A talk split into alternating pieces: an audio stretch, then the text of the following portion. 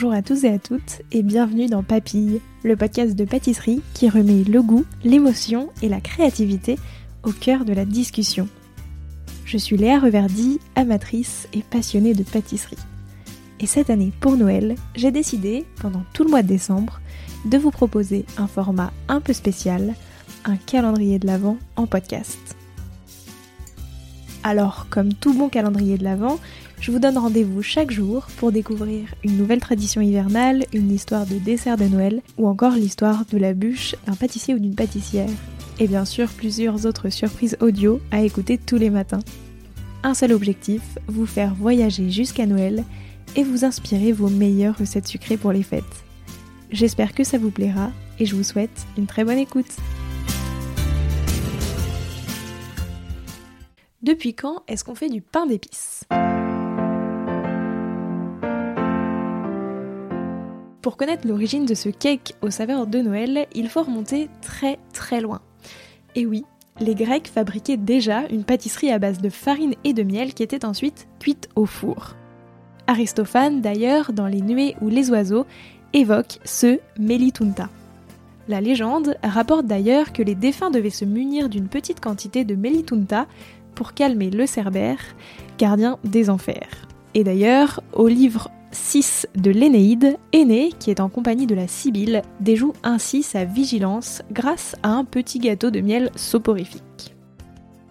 Mais le pain d'épices tel que nous le connaissons serait d'origine chinoise et aurait porté le nom Mikonji, pain au miel. Il était réalisé à base de farine de froment et de miel et parfumé de plantes aromatiques cuites au four. Sous la dynastie Yuan, il est alors consommé par les soldats de l'armée Genghis Khan qui envahirent la Chine au XIIIe siècle. Facilement conservé sous la selle, le pain d'épices offre l'énergie nécessaire pour résister dans des conditions de vie très rudes. Au XIIIe siècle, les Arabes le découvrent en Chine et les Occidentaux en Terre Sainte lors des croisades.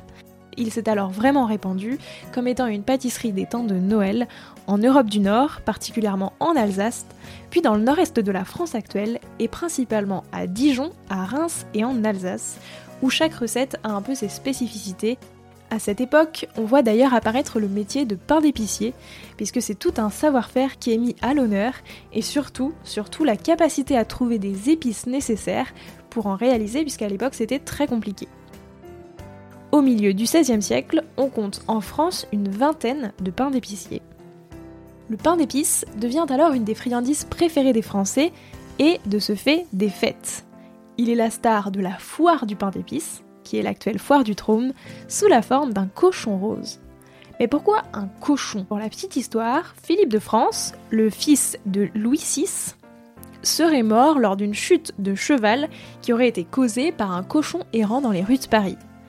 À ce moment-là, le roi Louis VI interdit à tout cochon de circuler librement dans les rues, mais finalement, il cède aux moines de Saint-Antoine à une seule condition, qu'on leur mette des clochettes pour prévenir les cavaliers. En reconnaissance, les moines de Saint-Antoine auraient donc créé un pain d'épices, auraient donc créé un pain d'épices en forme de cochon. Voici 4 infos rigolotes à propos du pain d'épices. Le petit cochon en pain d'épices est toujours le symbole de la foire de la Sainte-Catherine à Vesoul. Il est traditionnellement offert dans les familles, agrémenté du prénom de la personne à qui on l'offre. L'emblème des pains d'épicier au Moyen Âge était un ours tenant un bretzel, mais ça, j'avoue que je n'ai toujours pas trouvé pourquoi. A l'origine, le pain d'épices n'était pas forcément sous la forme d'un cake.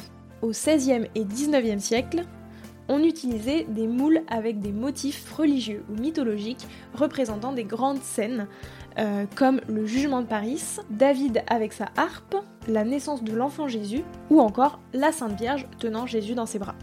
Mais peu à peu, on va trouver d'autres motifs, les armoiries des principales familles, des personnages en costume, et c'était souvent des moules en ferraille. Et enfin, les premiers bonhommes de pain d'épices connus auraient été servis à la cour de la reine Elisabeth Ier d'Angleterre, qui aimait beaucoup offrir à ses invités de marque des bonhommes à leur effigie.